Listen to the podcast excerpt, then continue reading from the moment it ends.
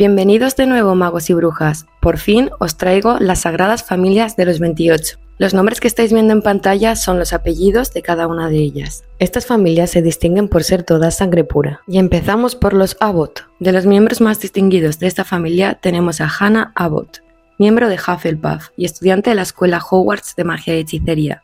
Los lectores de los libros la conocerán más que los que solo han visto las películas, aunque también, si nos fijamos, la podemos ver en cada una de ellas. En los libros comienza a tener más importancia desde Harry Potter y la Cámara Secreta, cuando se hará una revuelta contra Harry Potter, porque todos piensan que era el heredero de Slytherin. Hannah estaba en el grupo de Hufflepuff que defendían a Justin Finch y a Ernie Macmillan por ser hijos de Muggles. En el mismo libro, Harry escucha una discusión entre algunos Hufflepuffs en la biblioteca. Entre ellos se encontraba Hannah, quien defendía a Harry Potter diciendo que ella no pensaba que fuese el heredero de Slytherin, ya que lo veía como una buena persona, y además era quien había vencido a Lord Voldemort.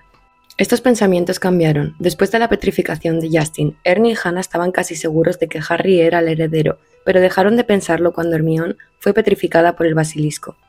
Pensaron que no tenía ningún sentido que Harry petrificase a su propia amiga. En el cuarto año, en Harry Potter y el Cáliz de Fuego, Hannah junto a su amigo Ernie usaba las insignias de apoyo a Cedric, Potter apesta, según ellos, para demostrar la lealtad a su casa Hufflepuff.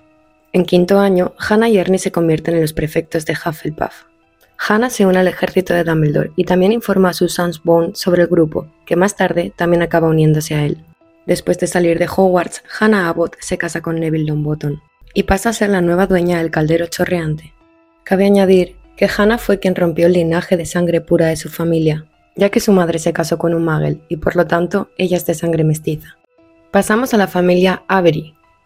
Podemos llegar a conocer a uno de sus miembros gracias al recuerdo que ve Harry en el pensadero de Dumbledore. Avery formaba parte del Club de las Eminencias, y en el recuerdo lo podemos ver junto a Tom Riddle sentados en la misma mesa. Todos ellos formaban parte del Club de los Caballeros de Walpurgis. Se hacían llamar así en su época estudiantil, y más tarde los conoceríamos como mortífagos. Después de la caída de Voldemort, Avery siempre afirmó que se doblegó ante él por culpa de la maldición Imperius. Aquí ya quedan cada uno si creerle o no. Pero viendo desde que muy pequeño formaba parte del mismo grupo de Tom Riddle, yo creo que la duda ya está resuelta. Seguimos con la familia Black. Es una de las familias más grandes y antiguas de sangre pura, y otras muchas familias de magos están emparentadas, aunque sea de forma lejana, con ella. Los miembros de esta familia dicen tener ascendencia totalmente mágica, pero como Sirius Black confirmó a su ahijado Harry Potter, no existía ni una sola familia enteramente de sangre pura. Lo que hicieron fue simplemente eliminar a los Muggles y Squibs de sus árboles genealógicos. Los Black siempre le han dado una gran importancia a la pureza de sangre. Según Sirius, su madre Walburga quitó los nombres de los traidores de sangre del tapiz sin dudarlo. Los Black tenían un lema que se puede observar en el escudo de la familia, Toujours pur, que significa siempre puro en francés. Debido a sus creencias, un gran número de miembros de la familia Black practicaban las artes oscuras y apoyaban a Lord Voldemort.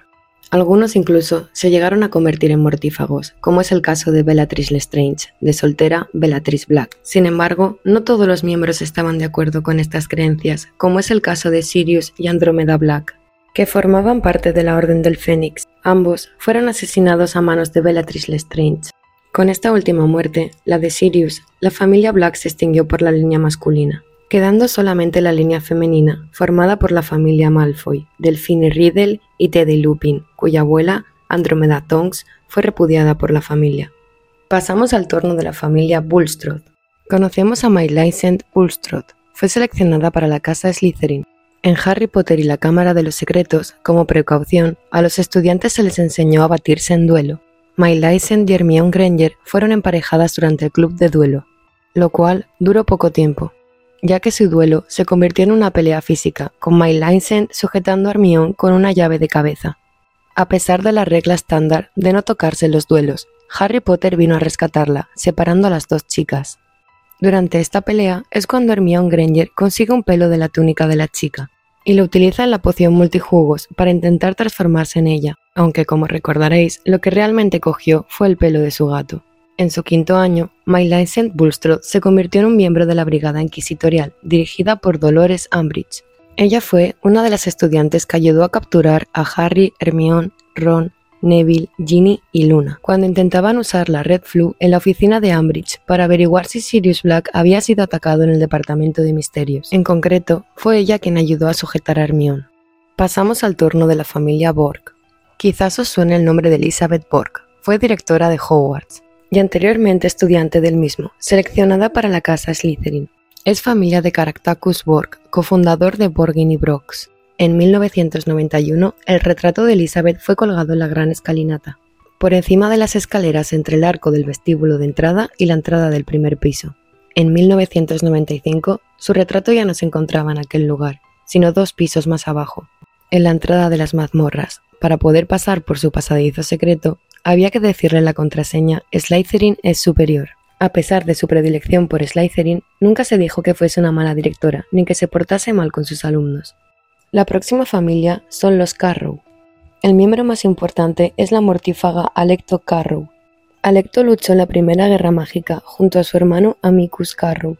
No buscaron a Voldemort después de su primera caída, pero fueron perdonados después de que Voldemort regresó en 1995 y se unió a las filas de los mortífagos en la Segunda Guerra Mágica.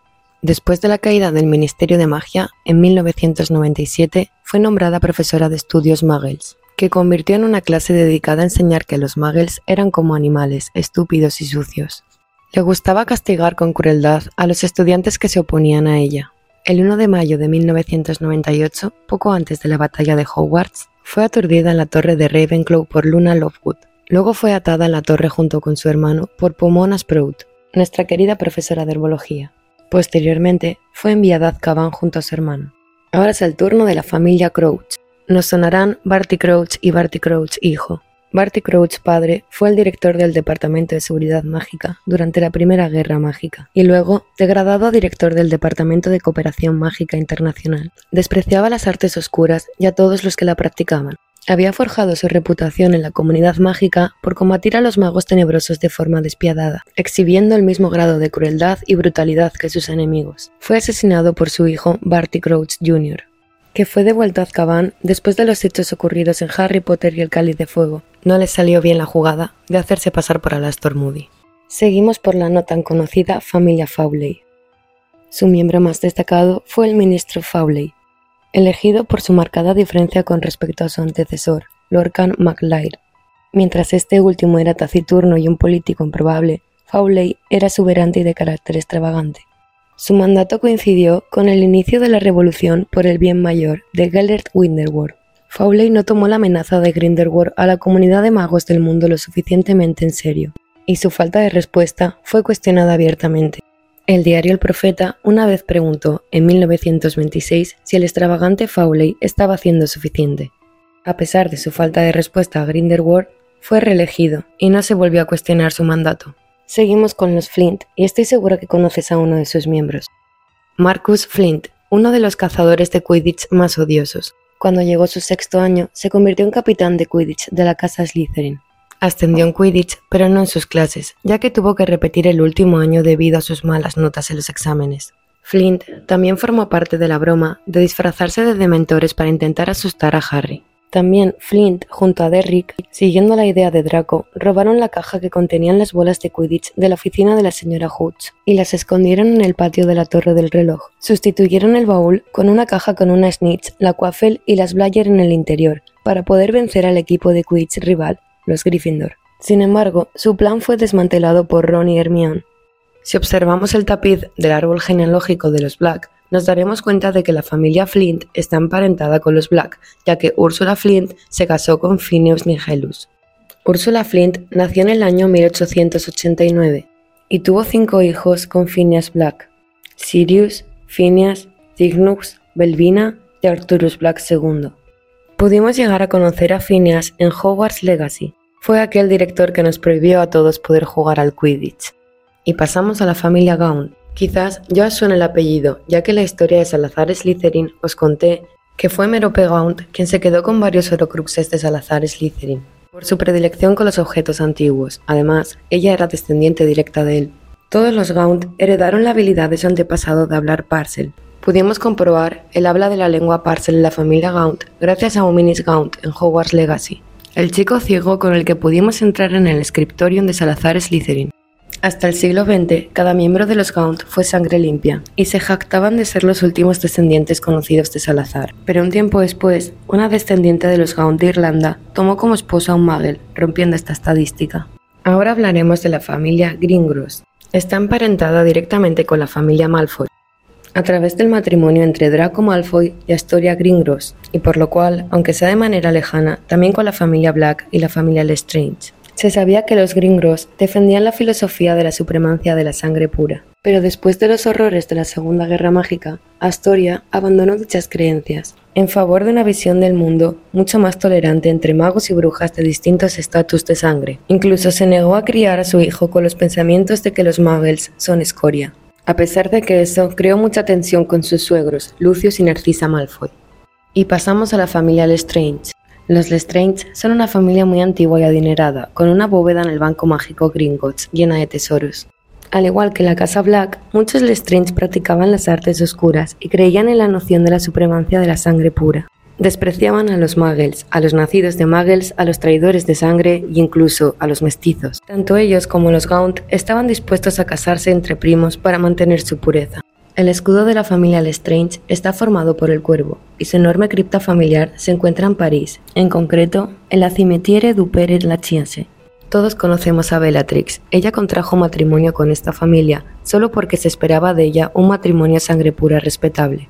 Tanto durante la Primera como la Segunda Guerra Mágica, los Lestrange apoyaron a Voldemort, y varios miembros de las familias se llegaron a convertir en mortífagos. Voldemort nombró a Bellatrix, Rodolphus y Rebastan Lestrange en sus más leales seguidores, ya que fueron los únicos mortífagos que intentaron encontrarlo luego de su derrota en el 81, y pasaron 14 años en Azkaban debido a su lealtad. Bellatrix y Voldemort tuvieron una relación secreta, en la que dieron luz a una hija, Delfini, aunque eso os lo dejaré para otra historia.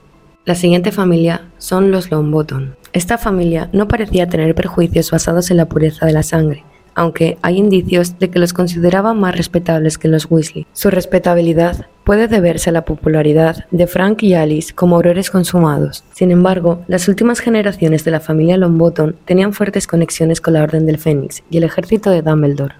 Esto claramente se opuso a las nociones de supremacía de sangre pura, ya que las organizaciones lucharon en nombre de los Muggles y los nacidos de Muggles. Frank y Alice eran los padres de Neville Longbottom, quien a lo largo de sus años escolares fue en su mayoría un niño tímido, torpe e introvertido. Su abuela le decía constantemente que no era lo suficientemente bueno, ni estaba a la altura de los logros de sus padres. Él y su abuela visitaban con frecuencia a sus padres en la sala de daños por hechizos de Samungo. Sin embargo, Neville, en sus últimos años, demostró que poseía un gran coraje y perseverancia. Se convirtió en uno de los miembros más importantes del ejército de Dumbledore. Como comentamos al principio del vídeo, Neville se casó con Hannah Abbott, y esta fue quien rompió el linaje de sangre pura al ser mestiza, por lo cual, al casarse Neville con ella, también rompió el linaje de sangre pura de los Longbottom. Ahora es el turno de la familia Macmillan, en la década de los 90, la familia estaba compuesta por nueve generaciones consecutivas de sangre pura. A través de Melania Black, de soltera Macmillan, eran parientes lejanos de los familiares Black y Prewitt. En Hogwarts hemos podido conocer a Ernie Macmillan, un estudiante de Hufflepuff en el mismo año que Harry Potter. Ernie era el anteriormente mencionado amigo de Hannah. La amistad entre ambos comenzó en el primer año de escuela, y surgió básicamente porque los dos tenían el hábito de intercambiar cromos terranas de chocolate. Ahora hablaremos de la familia Malfoy. Los Malfoy siempre han sido una familia muy adinerada. Viven en la mansión Malfoy, en Wiltshire, Inglaterra.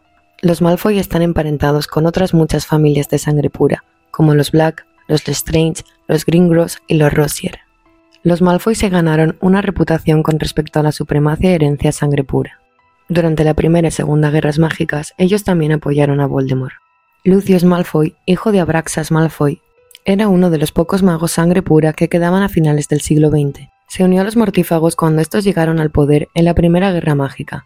Se casó con Narcisa Black, una compañera sangre pura de origen similar y adinerado, y tuvieron un hijo, Draco, que más tarde se convertiría en el principal rival de Harry Potter en sus años escolares. La familia Malfoy fue una de las primeras familias mágicas en arrepentirse tras la primera derrota de Lord Voldemort, alegando que habían estado bajo la maldición Imperius en 1981. Volvieron a aliarse con él durante la Segunda Guerra Mágica, creyendo firmemente la noción de la pureza de sangre. Sin embargo, Voldemort se disgustó con Lucius por su fracaso a la hora de conseguir la profecía que le involucraba a él y a Harry Potter. Mientras Lucius estaba en Azkaban, Voldemort ordenó a su hijo Draco que matara a Albus Dumbledore. Una tarea aparentemente imposible como forma de castigo hacia Lucius. La siguiente familia son los Not. Esta familia es una de las más antiguas y parece ser un estatuto similar al de los Malfoy, con quienes están familiarizados.